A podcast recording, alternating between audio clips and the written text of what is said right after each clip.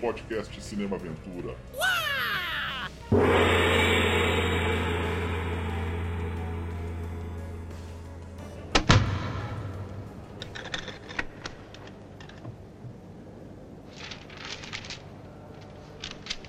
Long 哥，我我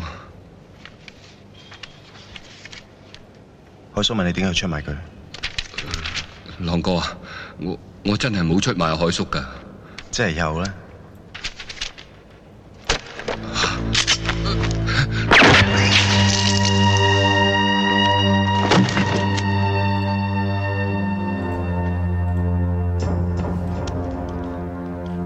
Começando mais um podcast Cinema Aventura e hoje a nossa pauta é o clássico Fervura Máxima, dirigido por John Woo e lançado em 1992 e também uma dúvida no ar.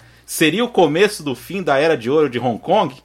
Cinema Aventura quinzenalmente no Anchor, Spotify e em vários agregadores de podcast. Nós também temos um canal no YouTube com edições especiais aos sábados e um perfil no Instagram. Nós somos o canal da ação, das artes marciais, aventura, ficção científica, guerra, a biografia de astros e diretores que dão vida aos gêneros mais emocionantes do cinema. E vamos lá para falar desse filmaço, né? E responder essa polêmica pergunta. Aqui quem vos fala, Damiane Lobo, contando com ele, Leandro Tonello. Beleza, senhores? Vamos falar de um dos melhores filmes de ação já feitos e do tempo também em que armas não tinham, tipo, tinham munição infinita, né? Porque não acaba a bala de, nenhum, de nenhuma das armas desse filme, mas maravilhoso. E vindo do Formiga Elétrica, mas dessa vez não é o Daniel Fontana não, né? Veio outro aqui para usurpar a cadeira do nosso amigo na Casa de Chá, Gustavo Clive Rodrigues.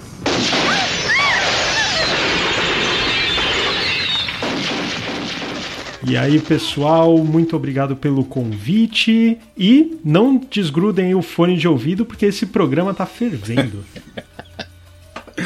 Ai, cara, ó, é aquela velha história que eu sempre conto, né, que um dos filmes que eu assisti quando eu trabalhava na locadora, né? Mas não na Mais um dos, né? Mais um dos, não na que eu trabalhava, na filial, né, que era perto de casa lá. Eu já conheci o John Woo por causa do alvo, da última ameaça e tal, né? Tinha acabado de assistir a outra face e eu acho que eu já tinha assistido o alvo duplo, mas eu não tenho certeza. Não, Rajada de Fogo, eu acho que eu tinha assistido. Aí eu cheguei lá, o Vanildo que trabalhava lá falou assim: Ah, ah você gostou do John Woo? Eu falei assim: Ah, sim. Ah, então, tem esse filme aqui que tem um monte de tiroteio, ó. Tem um tiroteio que dura 20 minutos. Falei, Manda aí.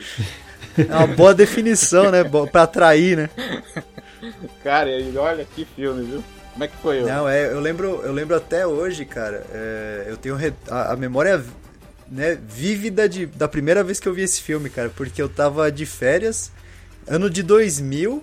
Porque eu lembro que eu tava de férias, porque foi no domingo maior da Globo. cara. Nossa E, né, domingo maior da Globo você só consegue, quando você é jovem, assistir, porque o bagulho é, começa meia-noite, né? E no ano 2000 eu assisti pela primeira vez com 11 anos, fervura máxima ali. Nossa. Um banho de sangue e tiro com 11 anos de idade. Nossa, eu, eu não vou lembrar exatamente a primeira vez que eu assisti Fervura Máxima, mas eu lembro do sentimento, que foi muito equivalente ao meu sentimento com relação a filmes de artes marciais do Ocidente em comparação ao Oriente. Porque, é claro, eu acho que, assim como vocês, o meu primeiro contato com filmes de artes marciais foi Van Damme, É, coisa assim, né, na TV. E eu, criança, eu falava, nossa, esse cara Pô. luta bem pra caramba, né? Não sei o que. Trabalha tal. bem, né? que eu falo. É, trabalha bem. e daí, eu lembro que eu vi um filme do Jet Li, que se não me engano é Guerreiros da Honra, que ele é o Jimbo e tem o Jumbo, que é- eles eram amigos. Vocês vão lembrar Eu qual lembro, filme é esse, né? E, e daí, quando eu vi, eu falei: caramba, cara, o Van Damme ele não luta nada. Quem luta é esse cara, porque é rápido, tudo. Tipo, você sente uma diferença. Beleza, isso com filmes de artes marciais. E filmes de tiro? Poxa, quantos filmes aí, Schwarzenegger, Stallone, o próprio Van Damme, a gente via cheio de tiro e falava, pô, esses caras de fato sabem fazer filme de ação. Aí vem Fervura Máxima, John Woo, e você fala, como, como vocês falaram, pô, tiroteio de 20 minutos, cara, no máximo os filmes da, de Brucutu na década de 80, 90, por mais que tinham grandes cenas de, de ação, você não tinha um tiroteio em espaços confinados de 20 minutos, não, no máximo era um Rambo e olhe lá, né? Então, realmente, essa diferença entre Ocidente e Oriente no quesito de ação é algo que realmente salta aos olhos, né? E sem deixar enfadonho, né, cara? Porque, cara, o cinema de Hollywood ele tem um costume feio, assim, de deixar a ação chata, cara. Cara, no Fervura Máxima isso não acontece em momento algum. Pelo contrário, cara, você quer ver como vai desenrolar, né? Não tem, não tem cena desperdiçada, cara. Nossa, então, tem, tem muito filme que é assim mesmo, cara. Filme americano, principalmente ultimamente, né? Que é muita uhum. ação, muita ação, aí tipo. É, tá numa perseguição de carro, aí vai para um helicóptero, aí vai. É tudo meio bagunçado, CGI lascando, né? Em cima, né, é. cara? Tela verde queimando ali, Nossa. você não se surpreende com nada, você fala. É, é tá tendo, tendo quase uma convulsão ali de tanto CGI na sua cara, né? Mas ao mesmo tempo você fala, você não, você não sente nada, assim, é esquisito. Agora, mano, com fervura eu tava revendo é, para fazer o programa, né? Eu fui assistir como é bom, cara. Eu falei pro, eu acabei de falar pro Damiani, falei, cara, como esse filme é bom, como é bom rever esse filme. E, e, sentir prazer em ver. Cara, todo mundo, todos os, os dublês desse filme tinham que ganhar um prêmio, cara. Todos. que é, é uma cena melhor que a outra, cara. É, ine, é inacreditável, assim. É, só um que poderia ter sido só o dublê é o próprio personagem John Woo, né? Nossa, Porque é. ele é o pior ator do mundo. Que, que atuação! Então poderia ser só o dublê, né? Pô, eu tinha colocado não, ele nas melhores atuações, Gustavo. Isso que eu ia falar, cara. É... Não, é... Que atuação. Cara, cara, né? Ah, eu, e, tipo, ele vai falando que ele era, né? Eu, como ex-policial, né? Ele vai, tipo, puta, não consegue passar nada, assim, é impressionante, cara. Nem na hora que o cara chega sangrando lá, ele. Não! Fica... Ele, ô, oh, Foxy, o que, que aconteceu, cara? O cara, né? Meu Deus. Ele é... é, tirando isso. Mas é bem como vocês falaram, né? O filme é excelente, enfim, cenas de ação é óbvio, a gente vai destrinchar aqui. Mas ele também é um filme muito completo porque ele tem personagens muito interessantes. Uhum. Né? Ele tem personagens complexos, coisa que é difícil em ver em filme de ação, né? Vocês falaram, né? Poxa, hoje em dia a maior parte dos filmes, eles, além de serem descartáveis, né? Vocês falaram, eles são incômodos, né? uhum. né? Excesso de CGI e tudo mais, excesso de, de uma montagem tosca uhum. também. Porque assim, o que, que acontece? Quando você tem o cinema de ação, ele passa por uma evolução e depois uma involução muito rápido, né? Por quê? Porque antes era muito difícil, é, ou melhor, era muito caro você fazer cenas de ação eram coisas caras, né? Efeitos práticos, maquiagem, rolo de filme.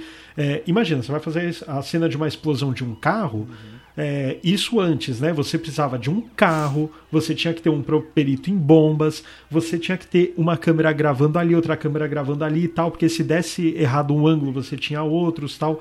Hoje em dia você nem precisa mais do carro. Né? Então, o que, que isso ocasiona? Ocasiona que você tem uma. Aliás, bom, a quantidade de produtoras também hoje em dia é muito maior do que antes, né? Desde produtoras minúsculas até médias, até gigantescas. E então o que acontece? Hoje em dia você não precisa nem mais do carro. E você, com um computador um Windows 95 rodando nele, você consegue fazer uma cena de um carro explodindo, por mais tosco que seja, mas você, você ainda consegue. consegue é. Faz uma edição rapidinha, dá um blur na imagem e passa, passa entre aspas, né, obviamente. É, então hoje em dia você consegue ter um volume muito grande de filmes de ação e obviamente esse grande volume traz coisas horríveis. É claro que traz coisas muito interessantes, né? Você tem muitos filmes de baixo orçamento de ação que eles são muito interessantes e nenhum estúdio com um filme de grande orçamento iria se arriscar em muitas coisas que esses filmes se arriscam. Mas tudo tem um preço, né? Com certeza. Não, e, e, você esqueceu do fator também caminhões pipa de sangue falso, né, cara? Porque, meu Deus, cara, principalmente o John Woo, né? Abusava ali do, do, do, do sangue, né? Mas é, realmente perde, perde muito, né? O que você falou, rolou uma involução mesmo. Acho que é uma boa palavra para o cinema de ação, cara. E é bom Sim, rever porque... esses filmes e, e, sentir essa, essa emoção de falar: caramba, o cara realmente teve que deslizar com uma moto enquanto atir, fingia que atirava, tá ligado? Sim. É porque antes. Por que, que eu digo involução? Porque antes você tinham diretores que se especial e diretores tanto diretores de cinema quanto diretores de fotografia que se especializavam em cenas de ação, uhum. né? E assim o diretor poderia até ser péssimo em termos de dramaturgia, mas que ele sabe dirigir cenas de ação. Pega, sei lá, um um Martin Campbell da vida, ele é péssimo como um contador de histórias. Mas o cara ele consegue construir cenas de ação é, decentes. É claro que não em todos os filmes, na verdade, ele até teve uma decadência. Mas, por exemplo, o cara consegue fazer um 007 com Pierce Brosnan, em que pese você goste ou não daquele 007, mas ele consegue construir legal uma cena. Cara, você consegue você ver um o tanque. Zorro, ele consegue. Hein, Gustavo? Você consegue ver um tanque de guerra atravessando uma parede, cara. Exato. Exatamente. E, então você tem, você tem esses diretores que se especializaram nisso, tal, tudo mais. Só que daí o que acontece? É, você pega filmes é, mais contemporâneos, você não precisa ter o diretor especialista nisso. Uhum. E daí, quando o cara não é especialista nisso, o que, que acontece? Ele não consegue construir uma cena bacana e pior, a edição para passar a urgência, para passar o dinamismo, uhum. abusa dos cortes. Né? Só que qual que é o problema? A partir do momento que abusa dos cortes, você não tem a sensação de urgência sim. pelo que está acontecendo em cena e sim pela artificialidade da montagem. Ou seja, você não está entrando no filme, né? Não, desculpa, eu até ri, cara, quando você falou isso, porque me veio sempre na cabeça, e sempre me vem na cabeça. O... Você, vai, você sabe o que eu vou falar, né, Damiani?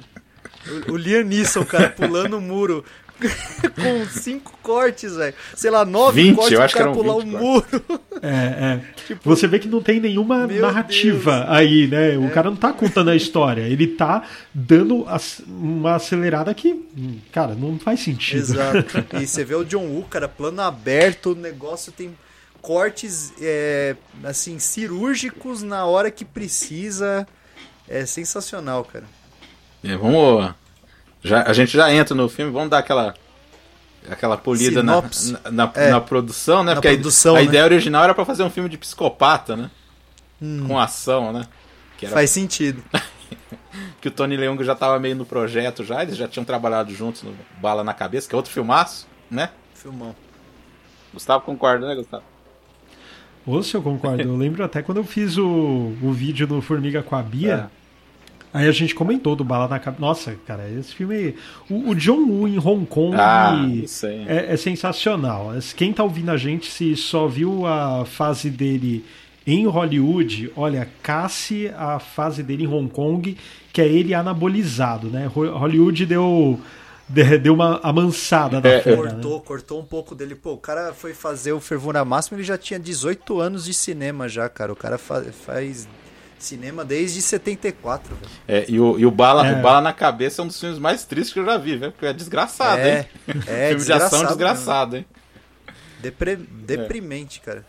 É, o próprio Fervura Máxima, ele, é claro, ele não é tão desgraçado como, como Bala na Cabeça, mas assim, ele tem um final extremamente melancólico né? Embora deu entre aspas tudo certo e até o seu protagonista teve uma certa redenção em termos de ser humano, uhum. é uma redenção muito melancólica, é. né? Mas enfim, vamos depois depois da sinopse a gente, a gente fala dos atores, é. é o então originalmente era para ser um assassino que matava bebês envenenados, porque o John Woo tinha tinha visto lá e falei assim, nossa, mas isso aqui foi meio pesado, né? Vamos, é. vamos mudar um pouco, né? Aí ele é super fã de Bullet e Dirt Harry. Essa coisa do John Woo, cara, é interessante mesmo, porque você vê isso nos filmes dele, né? Por exemplo, o, o personagem do Mad Dog é pra ser tipo o Alan Delon no, no Samurai. No Samurai, então, as é, referências exato. são foda mesmo, hein? O cara gosta de cinema brutão mesmo, né? Coisa clássica, Sim. assim.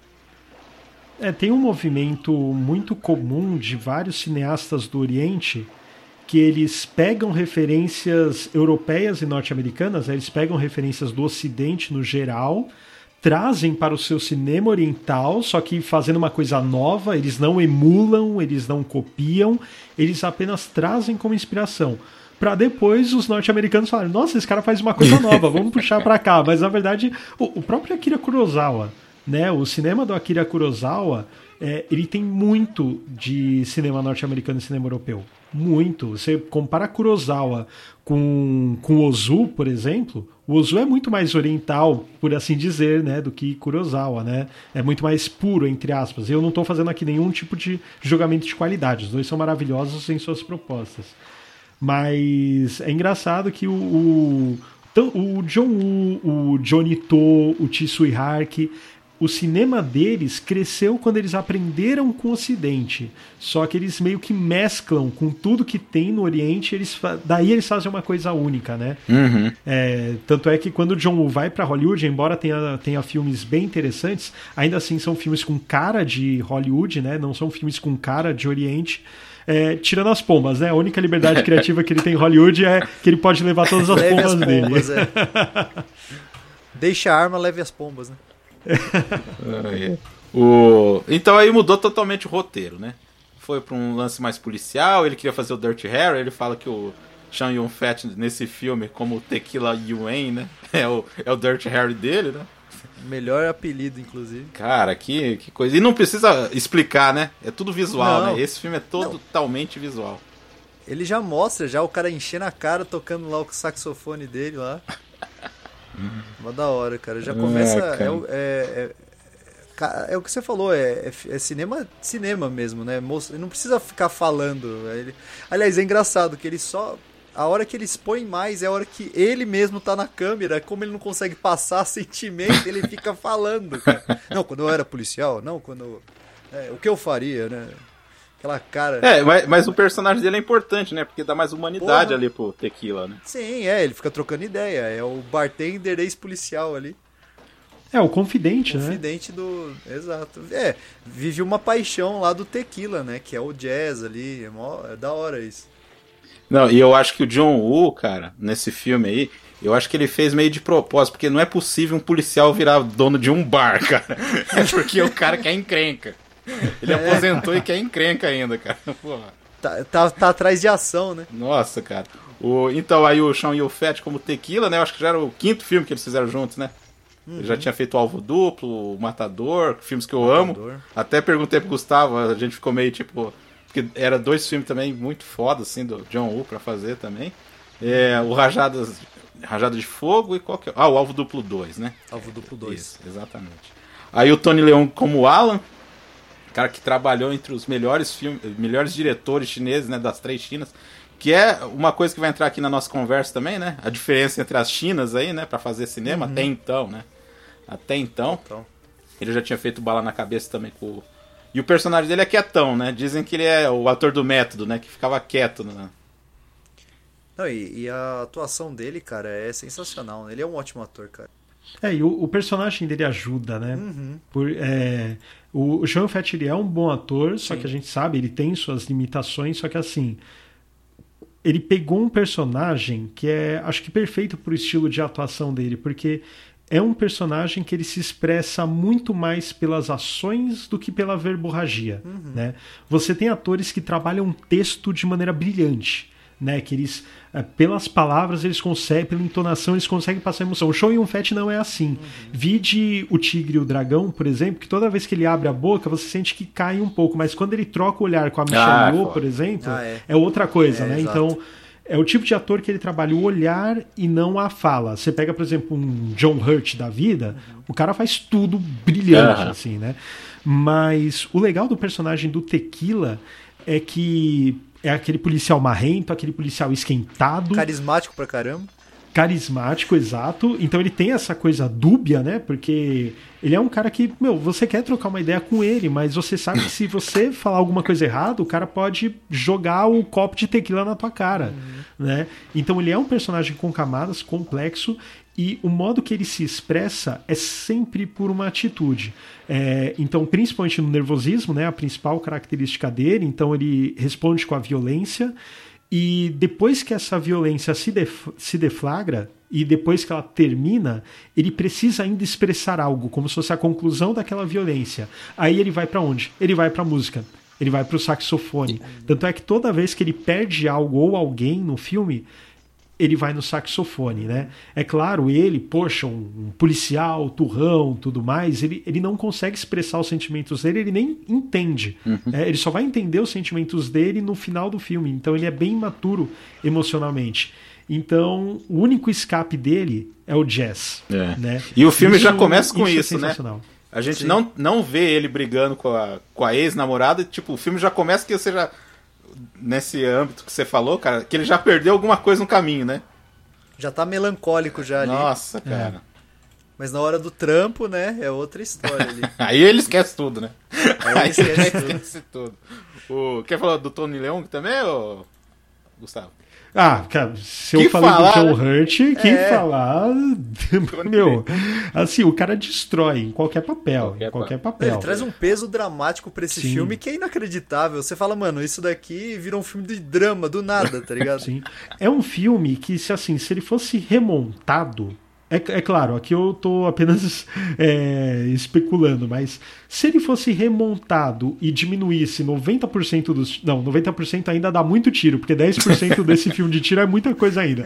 Mas vamos supor que a gente tirasse 99% dos tiros, fosse uma coisa mais estilo tudo por justiça, sabe? Que tipo é um, dois tiros no filme e olhe lá é, e mantesse só a parte dramática, ainda assim funcionaria. Aliás, seria um brilhante filme de nova Hollywood. Até, seria perfeito, porque ele tem essa característica da nova Hollywood, né? Do cinema setentista, cínico, pessimista é, do cinema norte-americano, né? É, é que ele tem muito tiro. ele tem muito tiro. É, mas, assim, ele é um filme muito completo nesse sentido. Ele não é um filme de ação barato pra você. Se você quiser ver como uma diversão por entretenimento, filme de ação tiro, é um excelente filme. Se você quer uma densidade psicológica de personagens, tudo mais, cara, também é um ótimo filme. E os personagens, eu acho que são a chave pro charme desse filme, além, é claro, da coreografia de ação que a gente já já fala mais. Por quê? Porque a trama, ela é relativamente Sim, simples, né? sim. Aliás, relativamente não, ela, Ela é, é muito simples, simples. Ela é simples. Só que o, qual que é a densidade? São os personagens, né? E isso é muito característico de cinema de autor, né? É claro, todo filme é filme de autor? É, tem autores bons e autores ruins, óbvio, né? Tem autores que falam sim pro estúdio, tem autores que falam não pro estúdio, tem atores que chegam lá no meio a meio. Mas em que sentido? Peguem, por exemplo, sei lá, o Aronofsky. Os filmes do Aronofsky, se você for pensar na storyline, é muito simples, né? O próprio O Lutador é um filme que eu, que eu amo. Poxa, é um lutador que ele já tá numa idade avançada, tá com problema no coração, mas ele quer voltar aos rings e tem dificuldade. Ponto. É a mesma coisa que Rock Balboa, né? É literalmente a mesma coisa. Só que olha a profundidade que você tem nesse personagem, né? Então você não tem um mar de trama. Você tem um laguinho de trama. Só que esse lago é muito profundo, né? É tipo a Fossa das Marianas, né? E no caso do Fervura Máxima, é claro, ele não tem uma profundidade tamanha como É, é, um, um lutador da vida. Nem se propõe a isso, né? Mas- Nem se propõe, só que ele te surpreende ainda assim, Sim. porque você nunca imaginava que você, você pensava, ah, eu vou aqui com o pé numa poça de água de profundidade de, de personagem. E não, você vê Não que o é. negócio é mais fundo, né? E isso não só com o protagonista, mas também com o parceiro dele, com o chefe da polícia, com a mulher que ele perdeu. Pô. Todos os personagens têm sua profundidade, né?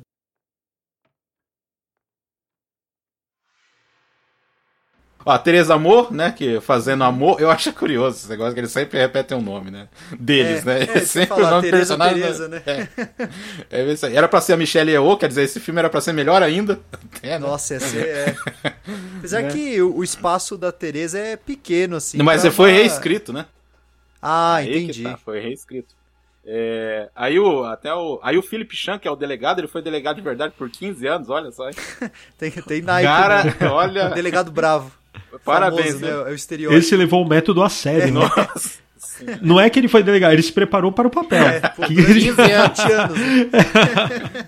o cara é mais, mais crítico que o Daniel Day-Lewis. Nossa. E no, nesse, nesse DVD da Obras Primas, cara, tem uma entrevista com ele que é 15 minutos, cara. Mas olha, eu, é foda, viu? O cara conta tanta coisa em 15 minutos.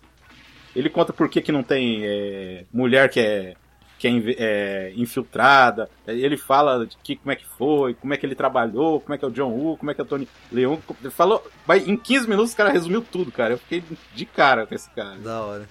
Sensacional. É... Ator e consultor, né? É, ele, ele, ele é, é ator e consultor, é boa. É.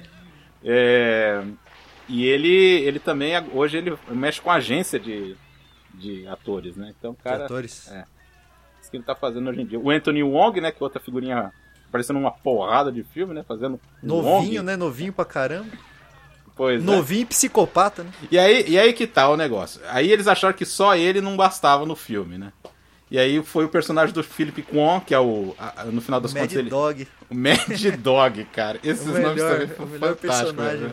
Mad Dog, que antes era um olho, aí depois virou Mad Dog. porque- Mad Dog. Samurai. Samurai no, no filme de, de Kung Fu aí. Ah, Nossa. Fica bravo. É, Mas a gente fala mais depois disso. É, ele é desde os anos 70, ele participou lá da, da trupe lá do Deadly Venoms lá, né? Five Deadly Uhum. Venoms.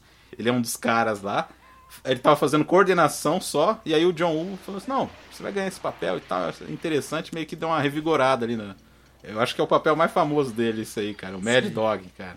E aí ele fala por que que, por que que segura a arma de um jeito, porque ele fala que ele tem inveja da- do cronograma ocidental, né? Porque os caras ficam ensaiando durante meses, né? Ali é- Meses. eles também ensaiam, só que no dia da filmagem.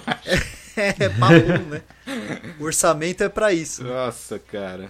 E o- esse negócio de segurar a arma também tem muito a ver com a tradição do cinema da o Xia, né, o Gustavo? Isso mesmo.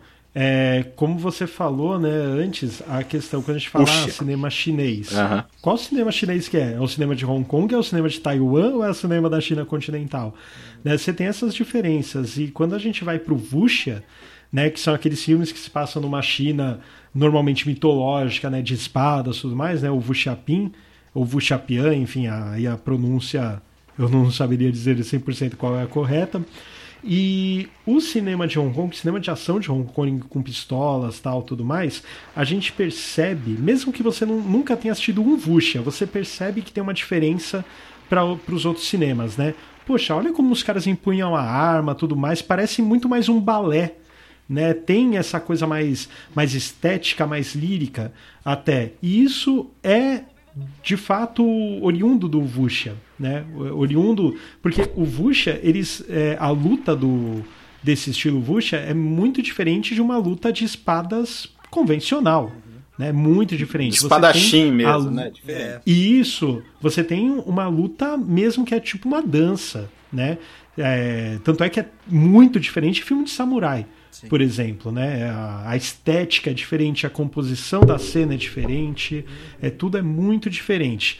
E e quando você tem a- essa diferença nessas três Chinas, é muito grande. O, o cinema de Hong Kong ele foi para ação da pólvora, né, para ação da bala, muito antes das outras duas Chinas e com muito mais intensidade. Até mesmo por conta de Hong Kong ser capitalista tal. Então, o tipo de crime que acontecia em Hong Kong era um crime diferente das outras, das outras Chinas, embora Taiwan também seja também seja capitalista, mas você tinha essa questão da arma, da pistola, da semelhança com o Ocidente, no sentido de, de herança de filme mesmo, né? Herança cinematográfica muito grande, né? Só que, é claro, né? eles não podiam copiar os americanos, eles tinham que pegar os norte-americanos e dar a cara deles, né? Então, a arma é dos americanos, mas a coreografia é oriental. É a coreografia deles do, do Wuxia, né?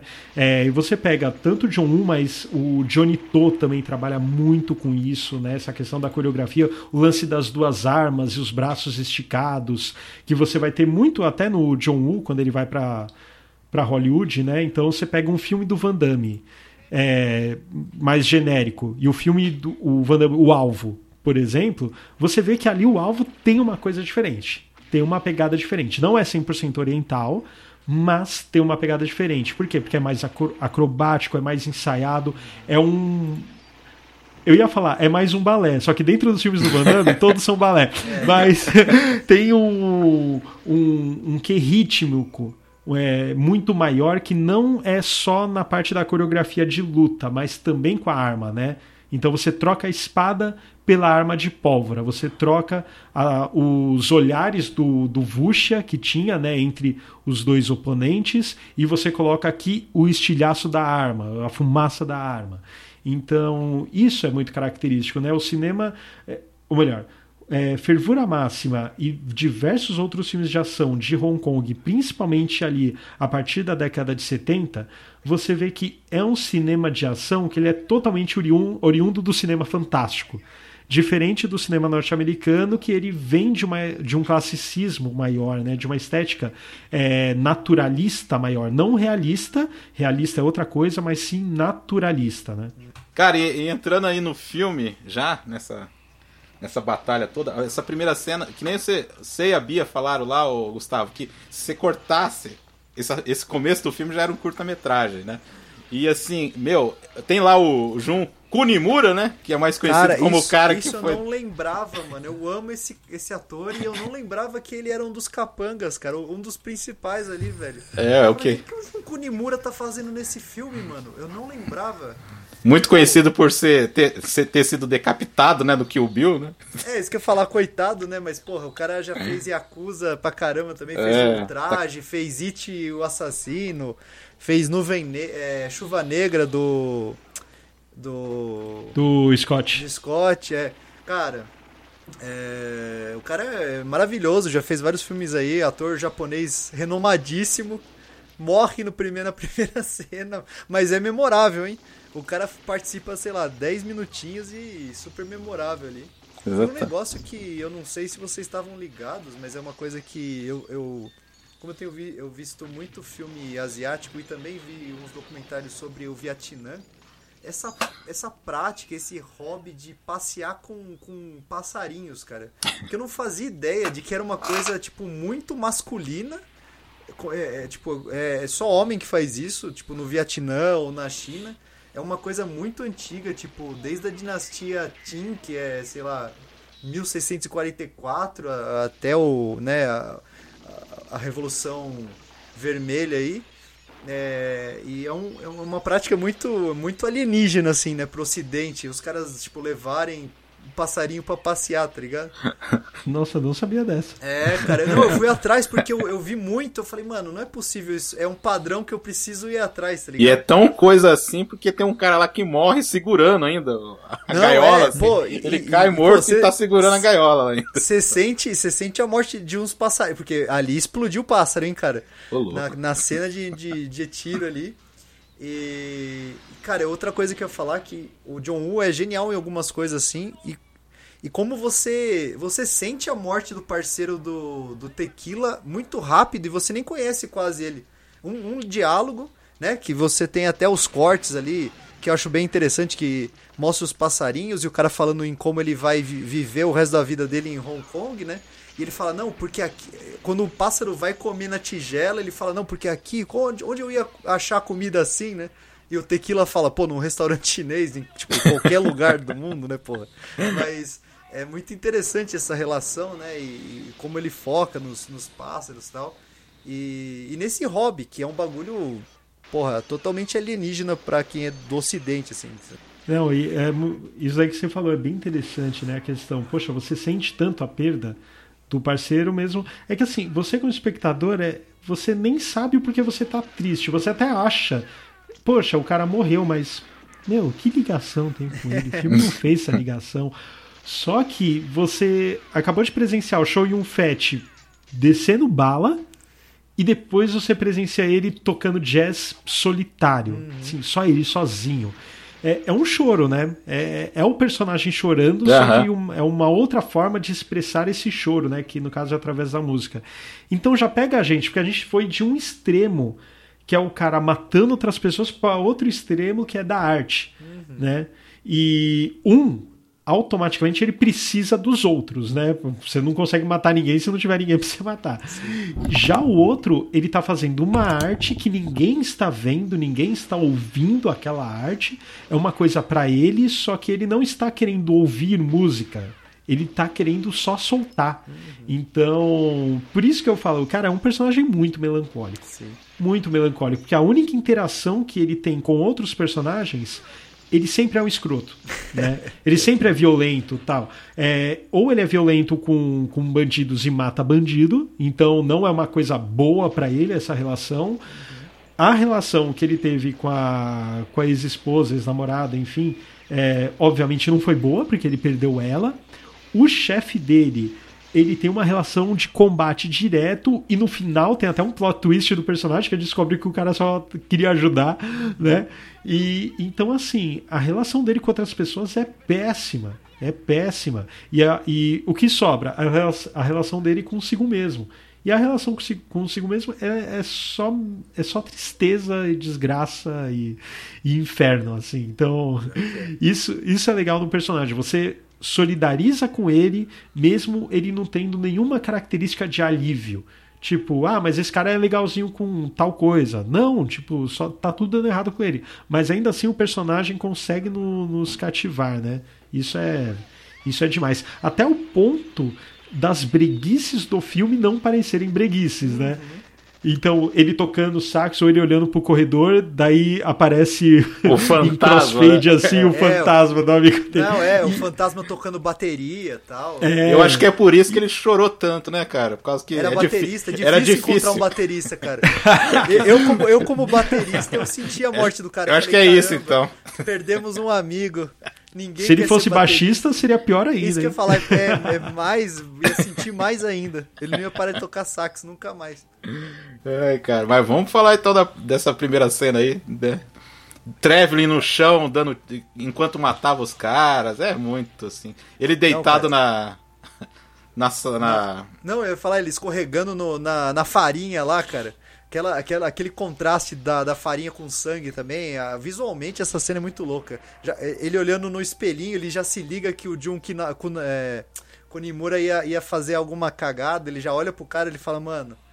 né, ele já se prepara já, ele já sabe que vai, vai feder ali, mas não tá nem aí, né? Ele tá preparado pra violência, né? Igual o Gustavo falou, cara, o cara vive isso, né? E essa parte tinha que aparecer uma mensagem embaixo. Nenhum garçom, nem, nem pássaro foi ferido nessa cena, né? Porque o que morre de pássaro e garçom, velho. É que acho que eles não colocaram porque vai que morreu mesmo pássaro e garçom, né? É, isso que eu ia falar. Se pá, rolou mesmo, né? Porque, meu Deus do céu. é. Não, aí o John Woo falando que ele, quando tá fazendo uma cena assim, né? Ele nem, nem lembra quantos caras que ele mata, porque ele só fica vendo. Ah, agora vamos fazer aqui, agora vamos atirar lá, e não sei o que. Ai, cara. E, e, a, e, a- e a- e de novo, né? A, a proeza dele não deixar um negócio enfadonho, cara. Você fica estupefato ali da- do que tá acontecendo, mas ao mesmo tempo você sabe exatamente quem tá morrendo, É. exatamente o que tá acontecendo. Você não fica perdido, você sabe o que tá acontecendo. E eu acho que essa primeira cena deve durar uns 10 minutos, mais ou menos, eu não sei quantos. Mas assim, o que ela apresenta pro filme, ela já, já descarta o cara lá, o, o parceiro dele, então o cara já vem Parceiro. Você já vê que, tipo, o cara de perdas, né? Que nem o Gustavo tava Uhum. falando.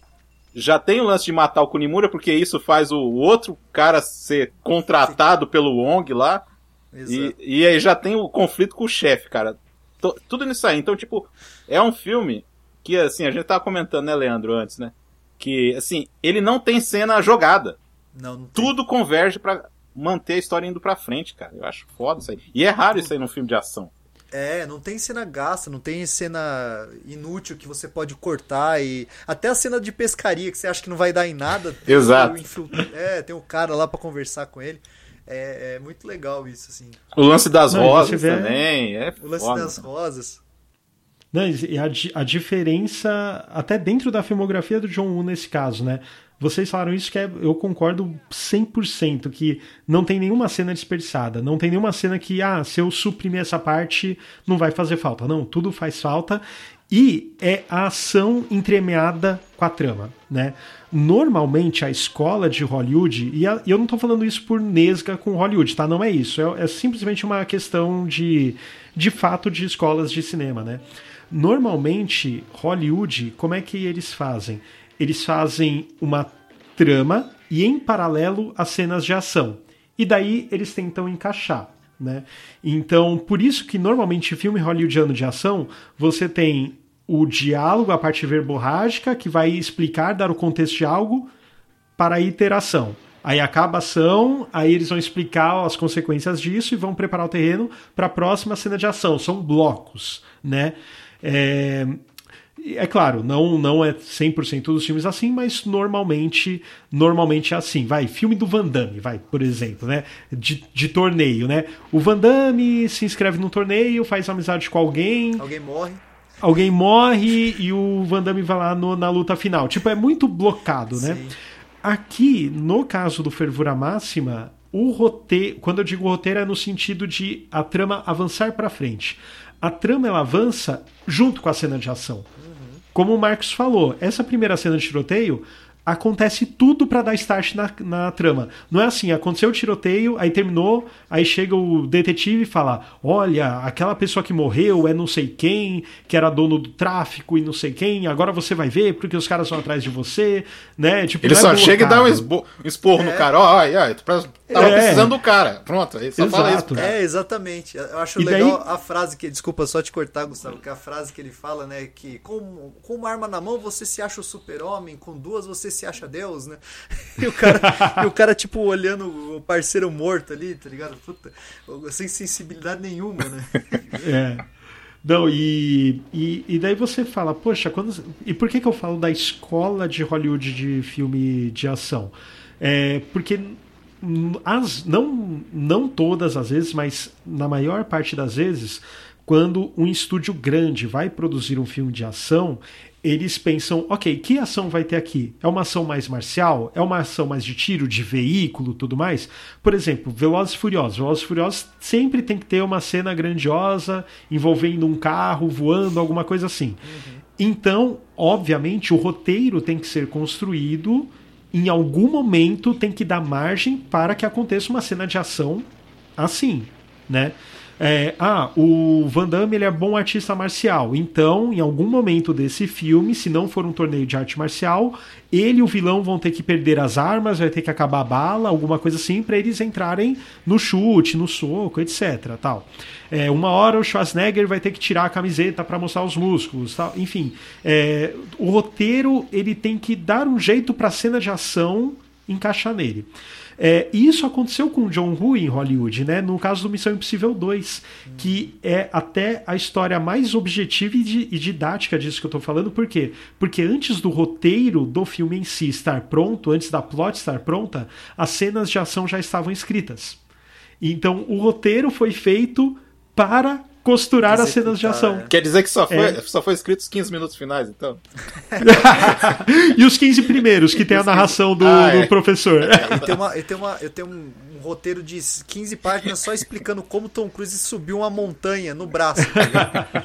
É, esse é o filme. Não, e tem. Eu não vou lembrar. Se, se eu lembrasse, eu daria o crédito. Eu não vou lembrar onde que eu vi essa informação, tá? Infelizmente. É, se um dia eu lembrar, eu juro que eu falo pra vocês colocarem alguma, de algum jeito os créditos, tá? É, mas que falaram que assim. Por exemplo, Missão Impossível 1. As cenas de ação que tem são cenas de ação mais no sentido o cara tem que escapar desse lugar, alguma não tem muita fisicalidade em termos de porrada de soco ou de tiro, né? É, quase outro um tipo suspense, né? É quase um suspense. Isso, é praticamente é De Palma, né? É. E aí você pega o 2, o 2 é um filme de brucutu. É. Brucutu de tiro e brucutu de, de porrada. Por quê? Porque o Tom Cruise, é, você vê que até o estilo de luta do Tom Cruise é meio diferente, né? Poxa, isso não é Kung Fu, não é Karatê, não... O que, que, que é isso? Aí, é, através desse veículo, é, eles falaram né, que o Tom Cruise, na época, ele estava treinando esse novo estilo de luta, ele queria colocar isso no filme, ele estava gostando muito de andar de moto, então ele queria colocar isso no filme. Não é à toa que depois desse filme ele passou a Faz sempre usar tudo. moto, né? Faz tudo com moto e tal. E. Então, assim, foi um filme encomendado. Não foi, ah, vamos fazer um Missão Impossível 2? Vamos, como é que vai ser? Vai ser continuação? Tanto é que não tem uma citação ao primeiro, tirando o Ving Rhames, né? Então. Que é a constante do filme. Né? Que- exato. Então, assim, foi o quê? Foi estilo Duro de Matar 3, né? Que era pra ser tipo máquina mortífera da vida. É, então eles construíram as cenas de ação, chamaram Tom Cruise e tudo mais e falaram, vamos fazer o quê? Vai ser, sei lá, Bele- Belerofonte versus Quimera? Não, vai ser Missão Impossível 2, vai. né? Então, foi algo muito forçado, né? Missão Impossível 2 é uma memória afetiva pra mim. Eu adoro esse filme, mas pelos motivos errados, tá? Pelos motivos errados. Mas você percebe a diferença, né? É o mesmo diretor, só que trabalhando com outra escola de cinema. A única coisa que ele traz são as pombas, né? Tem Obviamente. que ter, tem que ter pombo. Mas você vê que essa coisa que vocês falaram, né? Poxa, o filme não para nenhuma cena desprezada. O Missão Impossível 2 tem muita cena que você pode jogar fora. Não tô falando que você pode jogar fora pra. É claro, o filme ia perder muito se tirasse umas cenas de ação em termos de legal, bacana tal. Mas pela história em si, se você pega aquela perseguição de moto, sei lá, deve ter 7 minutos. Se você tirar 5 minutos daquilo, só mostra Tá rapidinho, mas ele precisa de tempo, um cara saindo do ponto A pro ponto B, acabou, a história foi contada, né? Então aquela cena de ação é um recheio e dá a tônica, que é um filme de ação. Aqui, você tem o drama e você tem a ação correndo em paralelo. Um não se desassocia do outro. E como o Marcos falou, é o que dá característica do personagem. Não é um personagem verborrágico, ele não precisa falar nada. Né? E você entende ele, né? E aí que tá. O Leandro falou: Poxa, você sente o personagem. Você sente, porque a ação diz sobre eles, né? Não, e tanto que a cena seguinte, que é depois que passa o funeral tal, é o que- a gente falou, não tem explicação. É, O cara brigou com, com tequila, acabou ali, já vai pro funeral, já mostra o cara, tipo, tendo o, período de luto dele, já tem a conversa no, no bar e já pula pro Tony Leung que você nem sabe quem é. Aí você fala, porra, tá, mas que que que. Aí apresenta o cara de um jeito, tipo, que você não sabe nem do que o cara tá fazendo ali. Aliás, é. mata o cara, né, usando a arma dentro de um livro. É é muita confiança que ninguém na China nunca vai querer ler as obras completas de Shakespeare, né? Porque caralho, os caras Não, mas tinha três. Tinha três. Não, mas eram três livros diferentes, não era o mesmo livro, não. Ih, Repara rapaz. o, o título lá. Era, o único contos completos de Shakespeare tava ali. Foda-se, o cara re- retalhou Não, aquela e- merda. E, e até a o, o close-up, né, cara? Tipo, o cara coloca o livro, ele dá o destaque ele- onde ele tá colocando o livro. Depois, quando fica uma marca ali, você já sabe. A marca que... de sangue. É, exato. Não, é muito da hora. E mata E- o cara. ah, e outra se- coisa que eu acho sensacional nisso aí, depois que tem a investigação, né? É. Que aí a montagem vai fazendo paralelo com o que você já viu, Junto. só que é na cabeça do, do Ian Fett, cara. Ele, Do do, tequila Fett. ali, ele fica ali, tipo assim, Qual que jogando os só... passos do cara, né? Exato, cara. Não, é muito legal isso. Ele bate assim o caderno, ele tá com o caderno de anotação na mão, né? Ele coloca, aí ele vai caminhando junto. E pô, aí você vê, aí voltando pra nenhuma cena perdida, já corta pro barco, pro Tony Leung fazendo um tsuru. Aí você fala, mano, tá, pra quê, né? que vai ser explicado lá na frente depois. Aí você fala, caralho, sensacional. E, e- o lance do cara morar num barco também. Isso é, É, foda. exa- é, mostra, mostra que o cara é totalmente solitário, mostra a, a, a- to- o total. Ele não tem raiz nenhuma, né? Ele tá sempre Exato. em movimento e tá preparado pra fugir a qualquer momento. Porque Mas não pode, tá- né? Apesar do É, cara não ter pode. aquele, aquele espaço livre que o cara podia, né? Ele não pode. E as coisas que você não entende, você vai pegando junto com o o quanto o filme quer te entregar também. É, a parte da, da delegacia também, que é sensacional, porque a, a ex do, do Tequila tá recebendo flores, né? E você fala, pô, porra, né? E é, e é sempre, né? E os caras falam, caramba, mano, ela, tá sempre recebendo, né? Uhum. E o que, que, ele- que, que é até engraçado aquela hora que ele tá rezando lá? Não, ele que fala, ele pede, por favor, é, pelos deuses, eu preciso é, conseguir minha amada de volta porque eu estou solitário, sei lá, algum... Não, e aí ele pede um negócio totalmente assim, tipo. É, queria um emprego porque- novo, alguma coisa assim. É, porque ele, tá solta assim, né? Não reclamando, lembro quando que ele tá... Eu, eu sei porque eu vi recentemente. Ele tá reclamando com os caras que ele, com o salário dele não dá nem pra pagar aluguel. Ah, ele tá, fala, mano, como eu vou conseguir uma casa? Ele quer uma casa pra ele poder. né? Exato, ele fala, como eu vou conseguir uma casa? Não, não consigo. Eu Quero voltar com a mulher, mas eu quero uma casa, né? É, exatamente. E tem todo o diálogo, né? Da música e tal. Você vê que. Aí, aí que é da hora. Na, mano, nada é desperdiçado. Você vê que eles têm uma ligação forte, a mulher, a ex- a ex-namorada dele e ele, porque ela também manja de música, tá ligado? Ela sabe o, o- a- a- ela sabe ler tablatura, ela que escreve, né? A, a tablatura pro, da, da música que o cara tá escrevendo. Ah, sim. tipo, É, isso, é- isso, isso é sensacional, cara.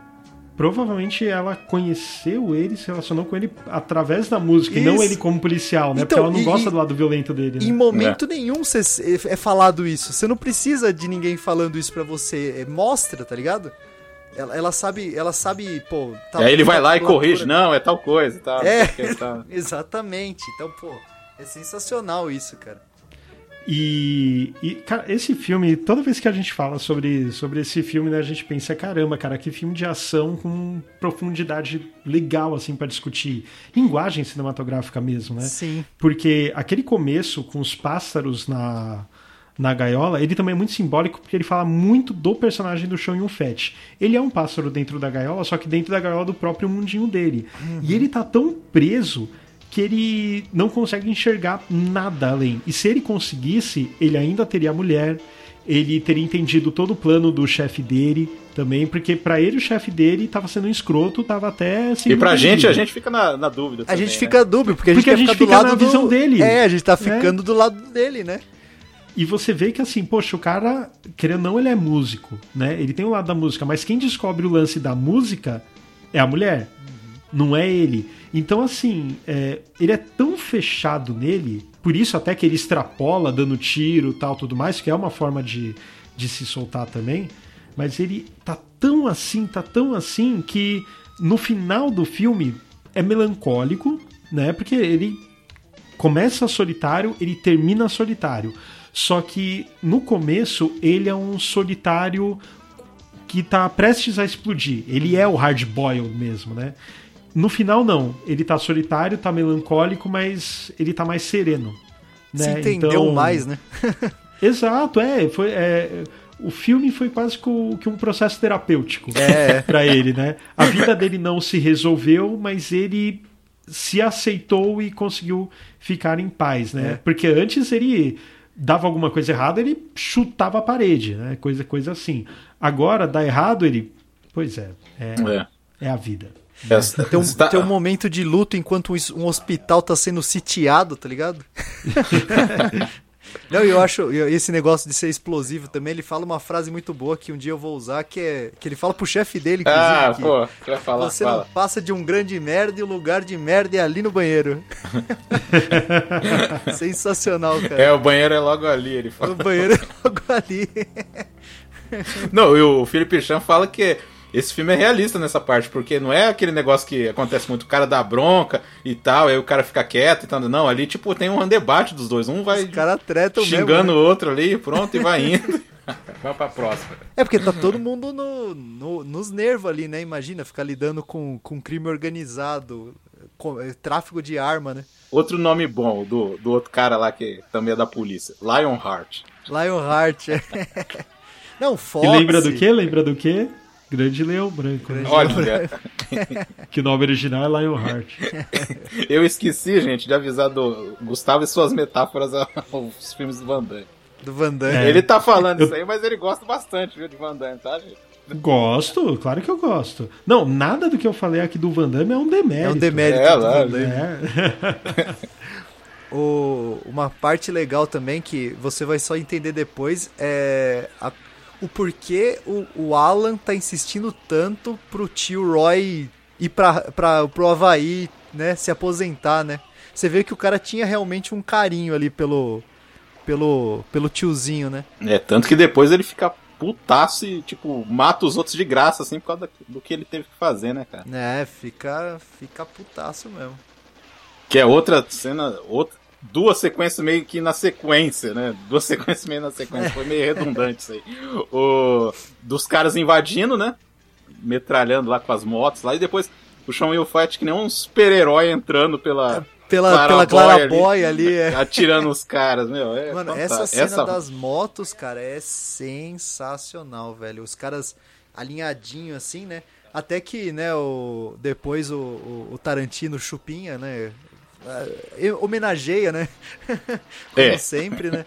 Mas ele pega várias cenas assim, pô, é, é- essa coreografia de moto, toda a invasão ao, ao, ao porto lá, cara, o jeito que, o, que, que rola toda a traição pro tio lá, pro tio Roy é muito foda, cara. E mostra Não, como não. o Johnny é um grandíssimo psicopata, né? Ele já já mostra ali o, o pra que ele veio, né? Não, mas não Nossa. precisa matar o velho, já perdeu tudo. Não, mas eu quero ele morto. E você que vai matar ele. Não, cara, é- é- se for parar pra pensar, é, é- é muito pesado, assim. É uma coisa que. é, até, até nos dias de hoje não é fácil você ver no, no cinema de ação, né? Então, é claro, pegando o lado mais, mais oriental, né? Porque é um risco você não empatizar com, com o cara, com o protagonista. Sim. Né? Pega o roteiro desse filme. Vamos imaginar que a gente está lendo o roteiro, não assistimos ao filme. Você olha e fala, meu, Que personagem é esse? Né? Poxa, o que que, que que tem de interessante? Vamos colocar uma cena dele aprendendo jazz, ele conhecendo a menina, né? tipo, vamos colocar alguma coisa, porque tem que ter alguma substância aqui, tal. E a substância ela tá intrínseca, né? A, a obra. E vocês estavam falando da cena de ação. As cenas de ação, as coreografias elas são sensacionais. Toda a logística né, das cenas de ação, posicionamento de câmera, modo A, como a, a câmera se entrando junto com as motos Junto. na- no armazém, assim. Exato. cara. Porra. Eu Ah, a primeira cena, vez- primeira cena mesmo, aquela câmera colocada do lado do, do farol ali da Do polícia, farol. que Uhum. acompanha. Meu, é muito essa parte. Não, e ela acompanhando, tipo, os tiros, né? Os caras correndo dando tiro e a câmera acompanhando. É, é um sincronismo fantástico, assim, fantástico. E.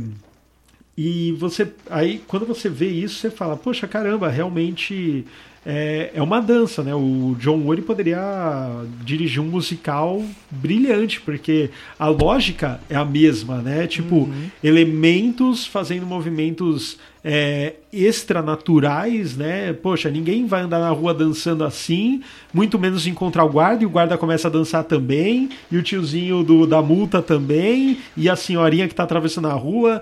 É, tipo, é você unir esses elementos fantásticos em um espaço diminuto, que no caso vai a casa de chá, por exemplo, né? E o- é legal que o John Woo ele perverte locais que não passam nenhum tipo de violência nesse sentido, né?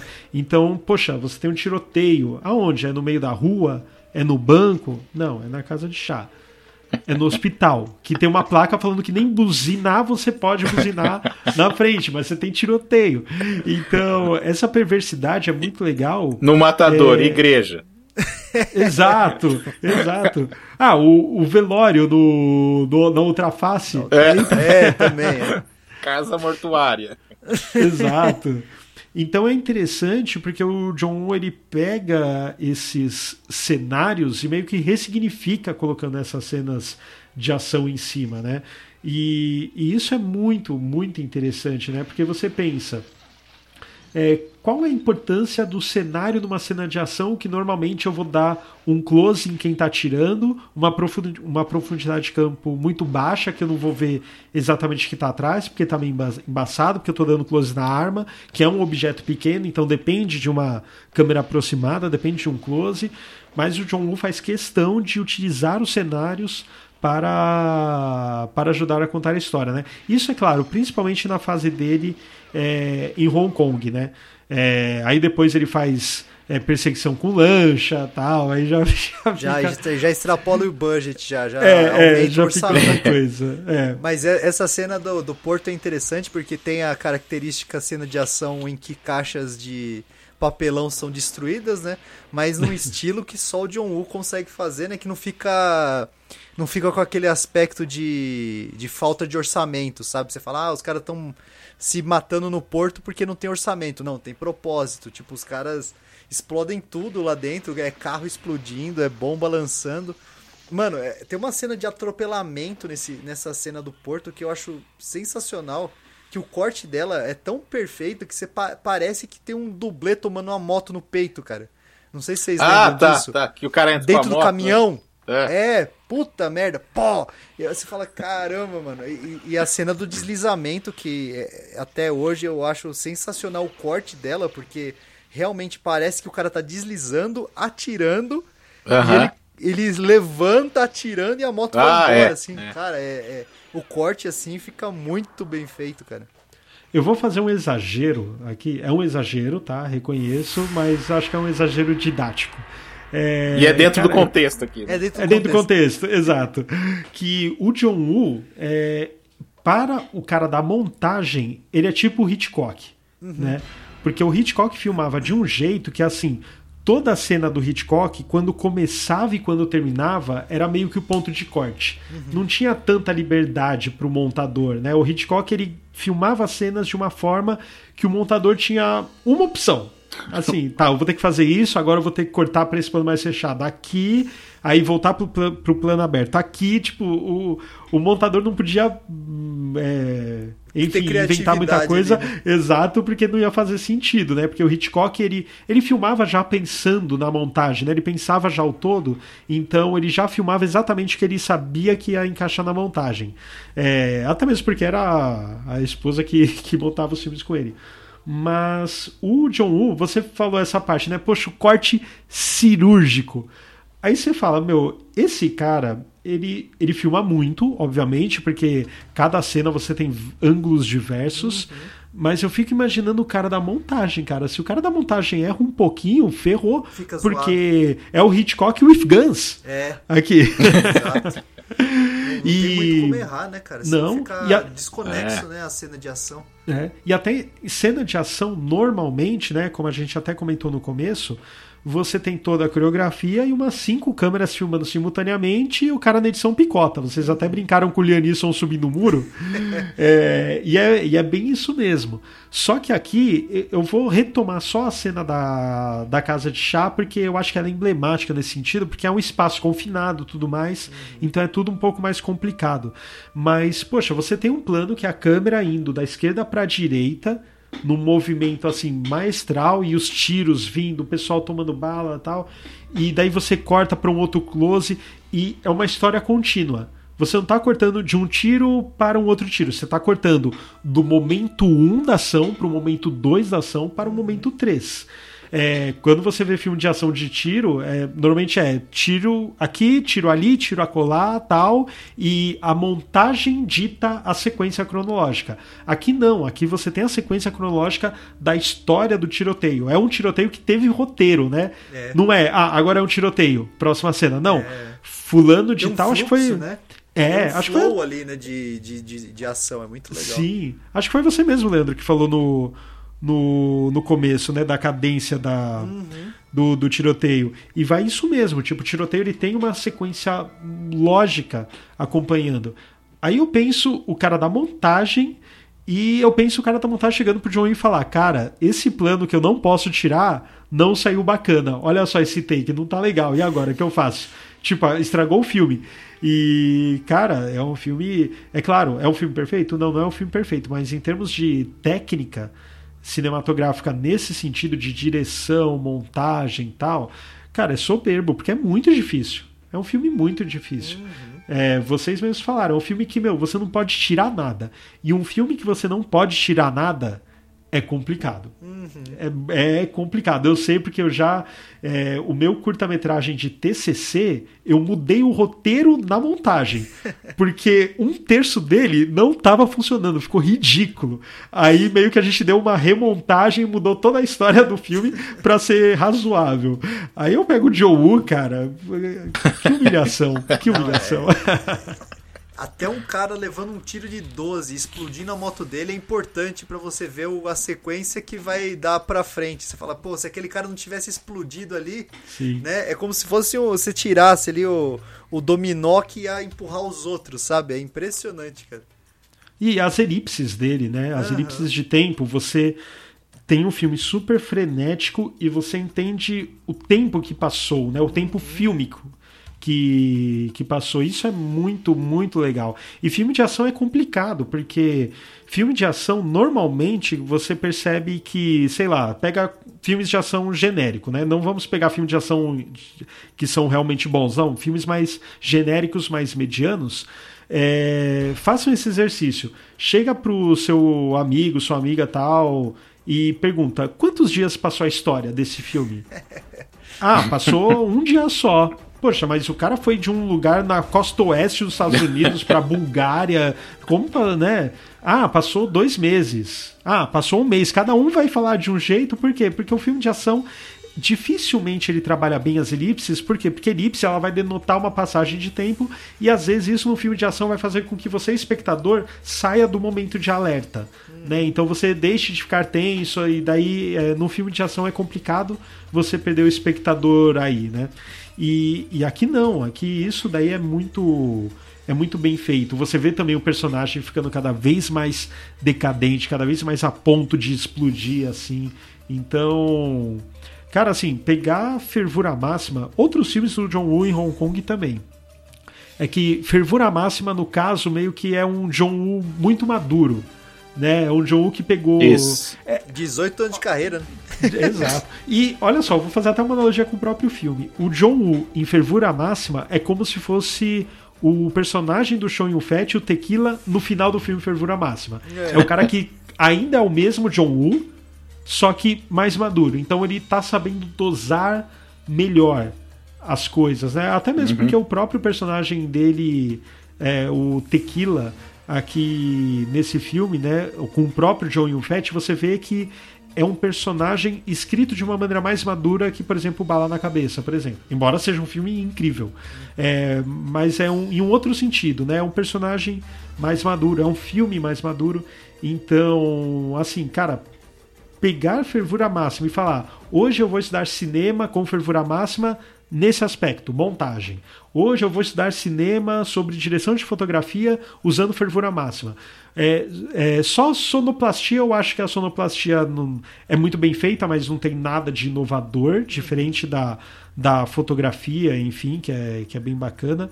Mas, cara, assim, é, é dá seis meses de aula de montagem e de direção tranquilo esse filme. É, duas coisas é, que realmente, é sonoplastia e música, que tipo, você não vai lembrar de nada. Ah, é. Nossa, aquela trilha sonora icônica.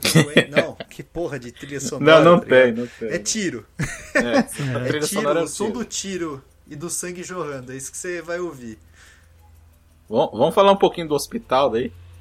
Pô, é só, a gente esqueceu de falar um negócio importantíssimo, porque até o momento você acha que o Tony Leung é só um, um bandido, né? Quando você tá vendo a primeira vez, assim, você não entende muita relação. Você sabe que o cara é, é mais sensível, que ele vai trair o próprio chefe, etc. Mas quando ele para a arma e desengatilha, e ele podia ter matado. Você já percebe um pouco quando o, o Tequila bate no Johnny. Você já fala. É, ele entra na treta, bate no, no Tequila para salvar o Tequila, porque ele viu que ia dar ruim. Depois ele dá uma bronca lá no. no não, no, no aí que ele manda polícia. mensagem. Ah, tira o cara é. lá. Tira é, o cara de lá, né? É, então assim, você já percebe percebendo, mas a hora definitiva que você fala, não, esse cara é um agente duplo, é a cena da, da arma na, na testa do, do tequila ali, que ele, né, ele só não atira no cara. Aí que ele vai atrás e treta, né, com, com, com o, o, delegado e vai atrás nele do barco, né, que rola toda aquela cena de tiroteio e eles falam, não, vamos, então vamos nos juntar aí, virar uma dupla pra, pra pegar o cara, né? Vamos aí, virar uma dupla de vai, dois tiras, né? A gente vai pra cena do, do, do hospital barra necrotério lá, que Nossa, meu Deus do céu, né, cara? Nunca o necrotério foi usado tanto para matar gente, né? Não armazenar, armazenar mais corpo do que. Eu, eu, eu gosto muito daquela coreografia que eles estão. que eles vão, tipo, como se fosse videogame mesmo, os caras entrando no corredor assim. Sim, nossa, é muito, muito legal. A mesma cena que eles chegam, que o, o, o Tequila tá vestido de médico. Ah, mas o que, que você tem aí? Deixa eu ver. Não, o cara tá ah, destruído, que ele pega, ele joga, joga rodando. Maca. Mano, é sensacional, cara. Ele já sai da maca dando um chute na testa do cara. É muito boa. Toda essa cena é sensacional. E é o que o Gustavo falou, né? Que lugar para ter uma. Um, um, um, tipo um Mano, um Contrabando de armas. Não, cara, parece o Nakatomi Plaza aquela porra, mano. Tipo, vira, vira, duro, vira duro de matar do, no final. Assim, você fala, meu, coitado do pessoal do hospital. E, cara, aí que eu acho da hora essa parte que tem o, o plot twist, né? E pra onde os feridos vão, né? Até, até, o, até, o Mad, até o Mad Dog fica, fala, mano, você tá indo longe demais, mano. Até o Mad Dog fala pro Johnny, mano, você tá metendo louco. Ah, aquela, aquela cena é foda, hein? Não, Aí que tá. É, mano. Que é uma cena que também apresenta, tipo, um. Como é que é? Uma. O caráter do, do, do é, o, vilão lá, né? Porque ele mata é um, os caras. É, mas o cara tem um, um código de mata, honra, né? mano. Exato. Mostra tem uma ética cara... ali, né? É, ele tem uma ética própria. Ele falou, eu sou profissional, isso aí eu não faço, tá ligado? Você tá indo longe demais. Você fala, caralho, o cara que, tipo atirou, acendeu o cigarro e quando pegava fogo num carro. Esse ah, que... que... é muito estiloso, inclusive. Né? Isso né? é muito cool, cara. Acende e... o cigarrinho. E é legal, o personagem do do Alan, né? Ele é, cara, ele é muito interessante, como vocês falaram, porque ele é tudo que o tequila deveria ser em termos de temperamento, né? O tequila é o policial, só que ele é o policial sociopata, né? E, e o Tony Long, o Alan não, né? O Alan é o cara mais comedido tal. E tem uns diálogos, cara, sensacionais. Eu não sei. Ó, tal, talvez não. Vocês vão se lembrar deles porque são, são incríveis, né? Tem uma. Uma hora que o, né, o Johnny Wong ele chega pro, pro Alan né, e fala: ah, ou nós conquistamos o mundo, ou você vai me matar com essa arma. É. E a resposta do Alan é: eu tenho a minha. É. Ah, Cara, é, é, sensacional porque ele responde sem responder. Tipo, ele responde o suficiente pro personagem dele, né? Cara, isso é. Isso é, é sensacional. Não, isso né? que você falou é perfeito porque mostra exatamente o quão louco o Tequila é na hora que ele dá um tiro num cara desarmado. Né? O cara já tava sem bala, rendido foda-se. Você matou meu parceiro, mano. Deu logo um tiraço na testa do maluco. Então você vê aí que o cara não tá. É o que você falou, ele tá no modo sociopata ali, velho. Foda-se, entendeu? Eu tô bravo, eu vou matar mesmo. Ele toma, é o que eu falei no, no começo do programa também, quando ele toma um, um, um, um choque de luto ali, quando o, o, o Alan vai abrir a porta e toma o choque, né? que ele lembra do parceiro dele tomando os tiros, né? Aí você vê que o cara, tipo, toma um choque de realidade, ele, tipo, caramba, mano, o cara pode morrer, tá se sacrificando aqui pra, pra resolver as coisas, né? Que ele até fala no barco, né? Ele fala, quando você morrer, eu não vou fazer uma música pra você, tá ligado? É, muito da hora, assim, tipo, os diálogos são muito bons e muito bem construídos, cara. E dá peso pros personagens, né? Você sente dó até do, do Mad Dog, mano. pois é. Ó, tem outro diálogo, cara, que. É, eu, eu adoro quando tem algum diálogo que parece corriqueiro, mas fala muito do, do personagem, né? Tem uma hora, é, eu vou parafrasear porque eu não vou lembrar exatamente o diálogo ipsis literis, mas o Tequila pergunta pro Alan, né? Ah, você tem algum sonho? Aí o Alan fala: Ah, sim, eu quero é, me mudar para pra Antártica, né? poxa, mas lá é muito gelado tal, o que, que você vai fazer?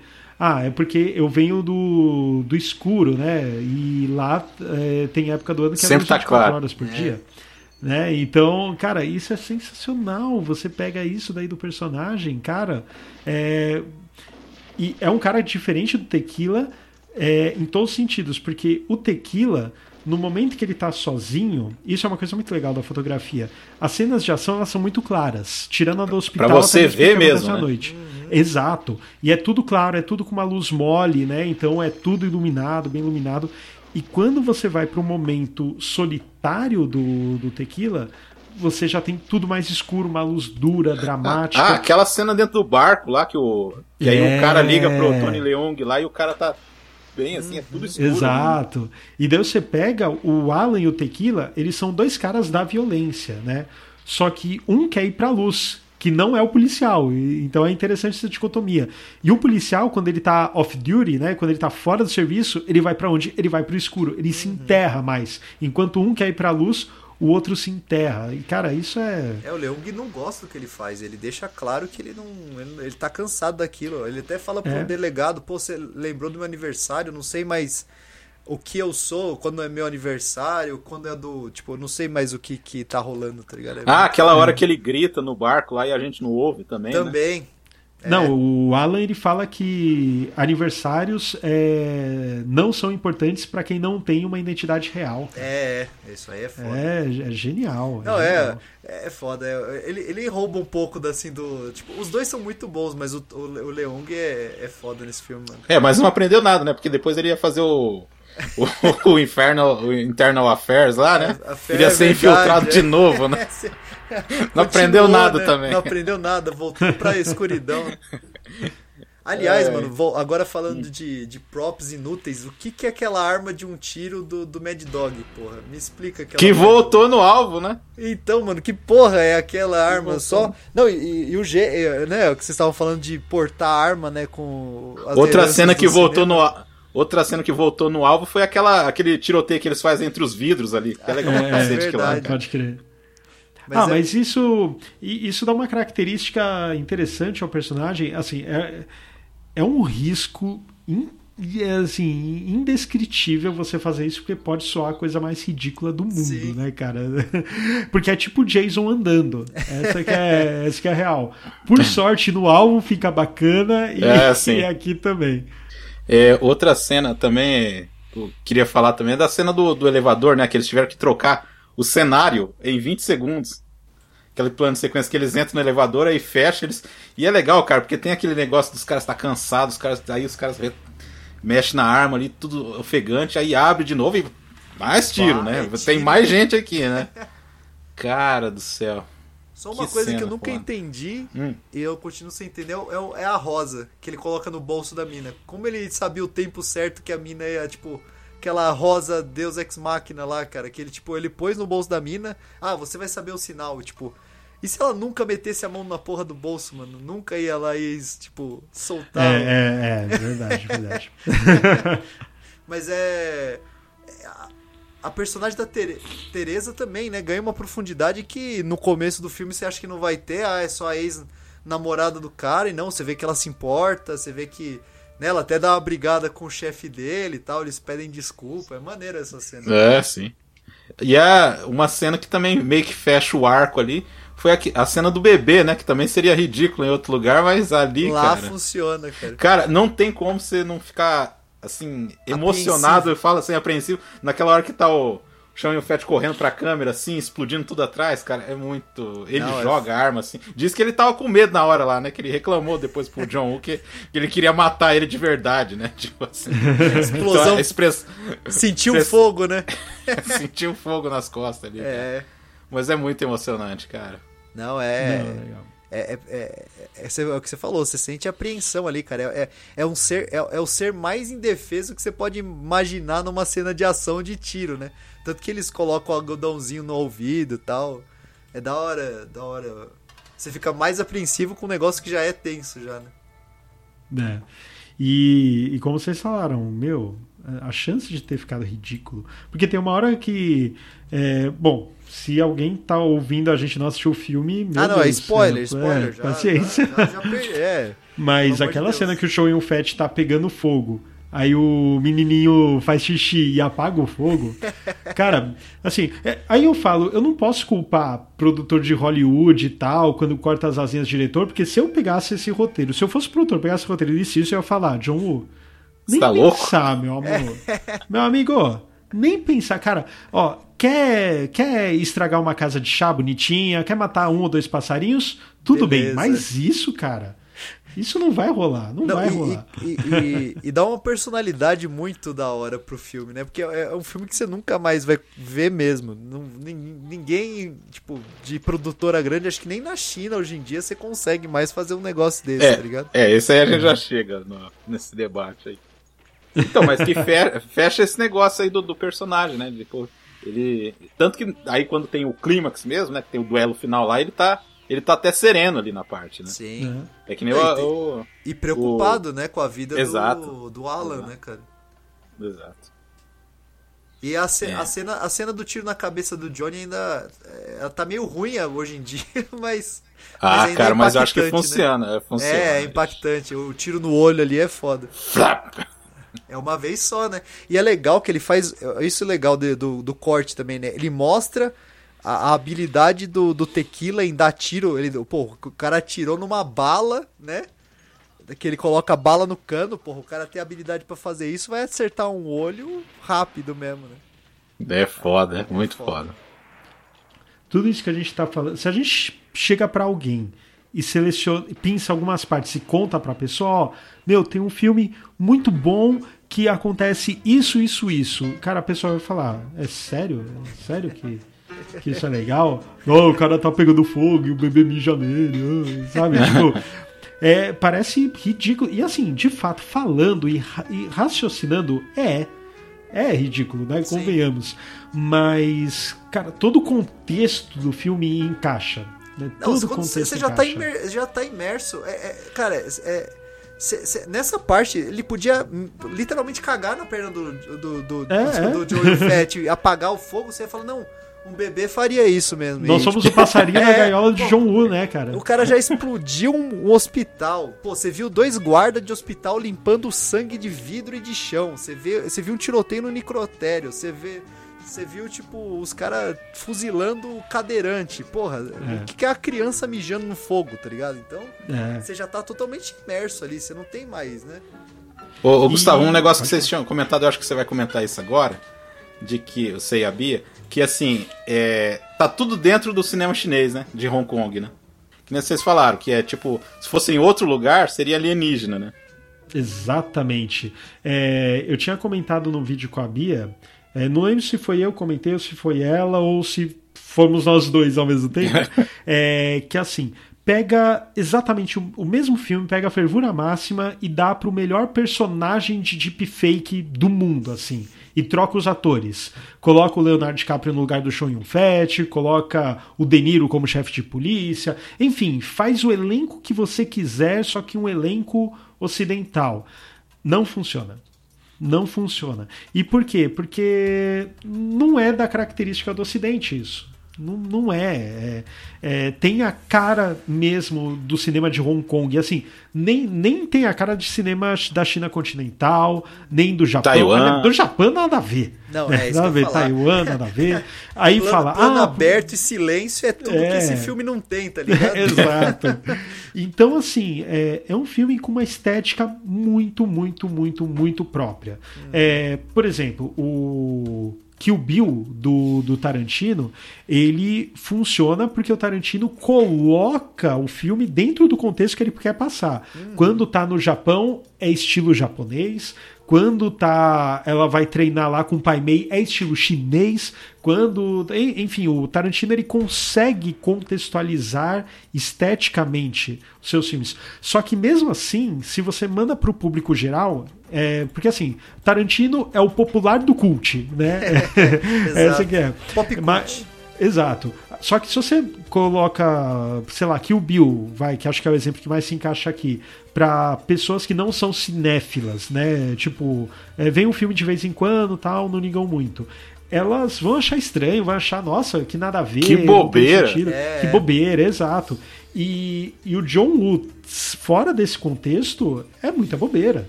É muita bobeira. Então, assim, ele funciona no seu mundo particular. É claro, nós adoramos porque é um filme excelente, é um filme excelente. Só que pega a mesma equipe técnica, o mesmo roteiro, copia. Igual foi o. é, ai. O filme do, do Hanek, Violência Gratuita. Vale, ah, violência. Ah, É, sim. que foi uma refilmagem, né? Teve uma refilmagem em ipsis literis com outros atores. Cara, faz isso com fervura máxima. Ah. Se for galera fora do eixo Hong Kong, o filme ele vai perder. Ele vai parecer, vai olhar assim e vai falar: "Nossa, é um cara tent... é um cara muito ruim tentando imitar o John." É, o, o, né? o próprio John Woo fez isso aí, né? Ele fez uma refilmagem do Rajados de Fogo. Missão secreta pra TV. É verdade, E ficou- tem essa história aí, ficou né? uma coisa- Deve ter ficado, ó. Não, ficou é bem fraquinho o filme. É, Nicolas. Leia, né? Fazer o quê, né? Ah, É. Tanto é que, assim, quando você pega, por exemplo, John Woo em, é, em Hollywood, você pega O Alvo. O Alvo eu acho que é um filme que funciona muito bem, né? É, só que é um John Woo comedido, né? É um John Woo que ele tem, ele se coloca um limite ali.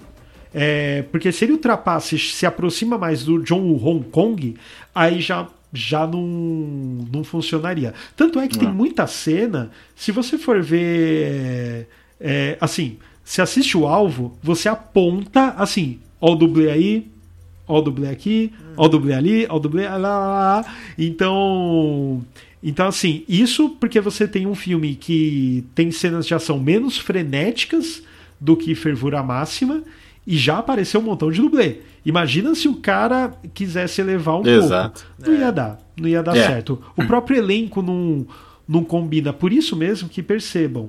é, pega a comparação do alvo com o Fervura Máxima. Quando o John Woo coloca a câmera lenta no Fervura Máxima, é muito diferente da câmera lenta no alvo. A câmera lenta no alvo vai valorizar o quê? O chute, do Van Damme, vai valorizar o Arnold Vosloo carregando a arma e a câmera lenta a, em fervura máxima não valoriza esses momentos, valoriza outro tipo de momentos. Por quê? Porque todo o resto o John Woo já soltou em outro tipo de linguagem, né? Então aqui ele teve que se adaptar. Tanto é que em A Outra Face você vê que é um filme muito desbalanceado, né? Quando você olha, esquecendo memória afetiva, pensando analisando mais criticamente, tem cenas que funcionam muito bem e outras cenas você olha e. Hum, a Não cena das lanchas. Não é... só o filme tá desbalanceado, como o, o, Nicolas Cage tá totalmente Ah, é, é, desbalanceado. exato. Exato. Mas você pega, por exemplo, ó, a cena. Por exemplo, da, do, da prisão, dele escapando daquela prisão que fica numa. Parece um posto petroleiro lá. É, ela, ela é horrível, assim, é muito ruim. Ela é muito ruim mesmo. Em compensação, o tiroteio na. Que é tipo o QG do, do Castor Troy lá. Sim. É, tem o careca lá, os amigos isso, exato. É uma cena muito melhor construída, né? Os próprios, os dois, né? É que eles ficam espetacular. atrás do Essa- espelho e tal. Cara, é fantástica. E, e a cena das lanchas, em compensação, ela é muito ruim. Já quando tem o tiroteio dentro do velório, né? Na, É naquela capelinha, é boa. Ah, Então, o início também é bom. Ah, o do início, também é o bom. início também é bom. Então você tem uma coisa muito desbalanceada, né? Tipo o John Woo falando, ah, eu quero fazer isso, mas eu não, não, não tá dando certo, então vou pra cá. É, e fervura máxima, bala na cabeça, tudo, todos esses filmes, cara, funciona muito bem. Então você percebe que o, o John Woo, ele é um mestre dentro do seu próprio contexto. Quando ele tá fora do contexto dele, ele oscila muito. O próprio Missão Impossível 2, que eu já, já citei aqui, tem cenas muito legais e cenas horríveis, né?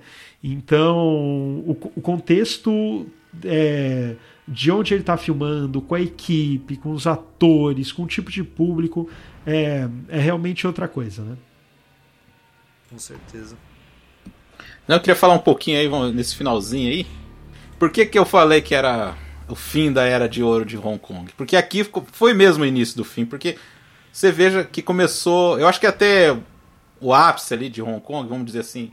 Eu falo que tem um período de ouro ali entre 66 até 97, mas assim, se você. Eu acho que depois, assim, se você quiser enxugar mais, entre 76 até 94, mais ou menos, que tem os grandes clássicos aí, né, de, de Hong Kong e tudo e tal.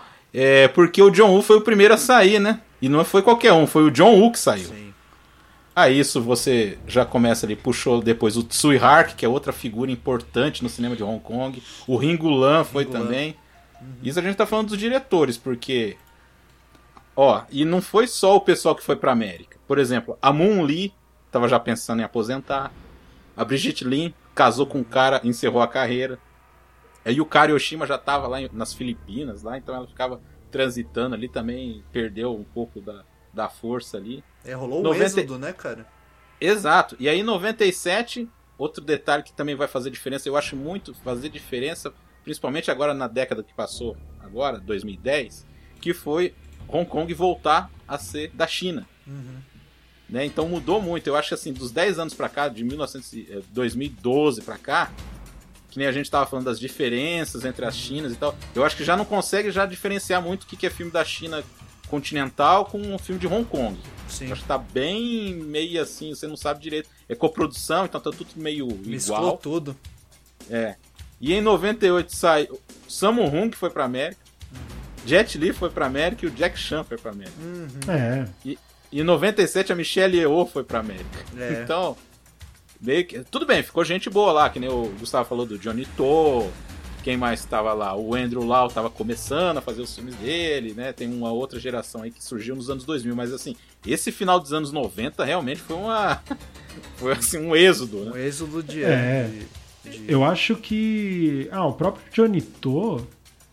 Eu posso até estar esquecendo de filmes posteriores, mas um dos últimos grandes trabalhos dele foi em 2001 com Profissionais do Crime, né? Que é um filme excelente, mas É. depois disso, pelo menos, talvez me fuja da memória, não tem mais nada tão. tão É, eu acho que assim, marcante, no- nos anos 2000, assim, teve uns filmes legais, por exemplo, é, que nem o, o- Como é que é? O Internal Affairs? Como é que é o título? Ah, o. Infiltrados? Ai, caramba. É, Infiltrados é o filme do Scorsese. Não, mas não é, não, não é traduzido assim. Conflitos internos, conflitos, Conflitos internos. internos. Teve o Conflitos Internos, teve aquele Drug War, Cold War também. Esses filmes são muito bons. Mas eu acho assim então, que aquela mas eu, eu, eu concordo com avalanche você. coisa- Eles são bons, mas eles entram na mesma categoria de filmes da década anterior. Né? Eles não têm nada de novo, né? Eles meio que. Se você deslocasse uma década antes deles, faria parte. é- Uhum. É, como se fosse a ressaca, né? Exato. Então eu acho que é uma pena mesmo ter sumido, assim. De repente, né? De repente todo mundo foi embora, todo mundo. É, igual. É, que é, é muito diferente, né? Como você falou, Hong Kong voltando, deixando de ser independente, né? Fica é, debaixo de um, de um governo que, que fica em cima né, de toda a produção artística. Então vão ter coisas que vão passar, outras coisas não. O próprio gênero de Wuxia teve uma época que não existia porque a, durante a ditadura do Mao, do Mao Tse Tung é, era praticamente proibido, assim, era mal visto. É, aquela as histórias, aquelas histórias típicas do Wuxia. Então ficou um tempão assim, você não tinha. É, E só em Hong Kong, né? Hong Kong e Taiwan produzindo. é, né? é, você passou a ter ali. Eu acho. E, e depois, ô, Gustavo, eu acho que só teve um boom ali, um pequeno boom, por causa do Tigre e o Dragão, né? Que fez muito sucesso. Então, eles falaram, ah, Eles eles, começaram a pensar no mercado A- internacional. A, re- a retomada grande mesmo do Wuxia, no caso, foi com o filme do Tsui Hark, o Zoo Warriors of the Blue Mountains. É, ali já teve um resgate forte de mitos chineses. Ah, sim, você fala da, dos anos 80. Isso, isso, anos 80. É, foi quando, opa, legal, estamos voltando aqui. Ah, opa! É. É, foi Que uma tá- redescoberta. Só, só referenciando que esse filme aí foi inspiração pro Aventureiros do Bairro Proibido, né? É, Pessoal que não é. conhece. É. Não, esse filme é, é bem interessante, cara, é bem interessante. Ainda mais é, o Tissu Hark tem uma carreira que é um, um monitor cardíaco, né? Tem altos e baixos. Porque assim. ele mesmo depois estragou o próprio filme, né? Ele foi fazer Ah, uma cara. refilmagem, né? Meu Deus, ele. Ah, cara, tem o golpe fulminante, né? Dele comandando. Ah, vou te falar, viu? Mas enfim, faz parte, faz parte. É, infelizmente acabou essa era de ouro, mas assim, fica os filmes aí pra história, né? Então eu acho legal. Quem já assistiu, né, ver com um olhar mais carinhoso pra esse filme. Quem não assistiu tem que, tem que assistir, cara. Principalmente essa fase aí do John Woo entre 86 até 92, cara. Só Tem que filmão, viu? assistir só filmão. Então quero agradecer ao, ao Gustavo por ter participado aí de Cinema Aventura pela primeira vez. Então, valeu, Gustavo. Ô, que é isso, eu que agradeço. Um prazer e uma honra inenarrável participar de um podcast que eu gosto tanto de ouvir. Isso aí, valeu mesmo. O Gustavo tá lá no, no Formiga, lá no Formiga Cast e também no, no, na tela também. Então, É isso aí, o- pessoal. Só o procurar, só procurar no YouTube por Formiga Elétrica e também no Spotify, enfim, os agregadores de podcast pelo Formiga Cast. Quadrinhos, literatura, cinema, séries, tudo que vocês curtem aí, vocês encontram lá também. Vira e mexe com participação do nosso querido Damiani também. É isso aí. Leandro, valeu novamente. Até o próximo. Até o episódio 50 aí. É, até o próximo episódio e Gustavo também, que seja o primeiro de vários.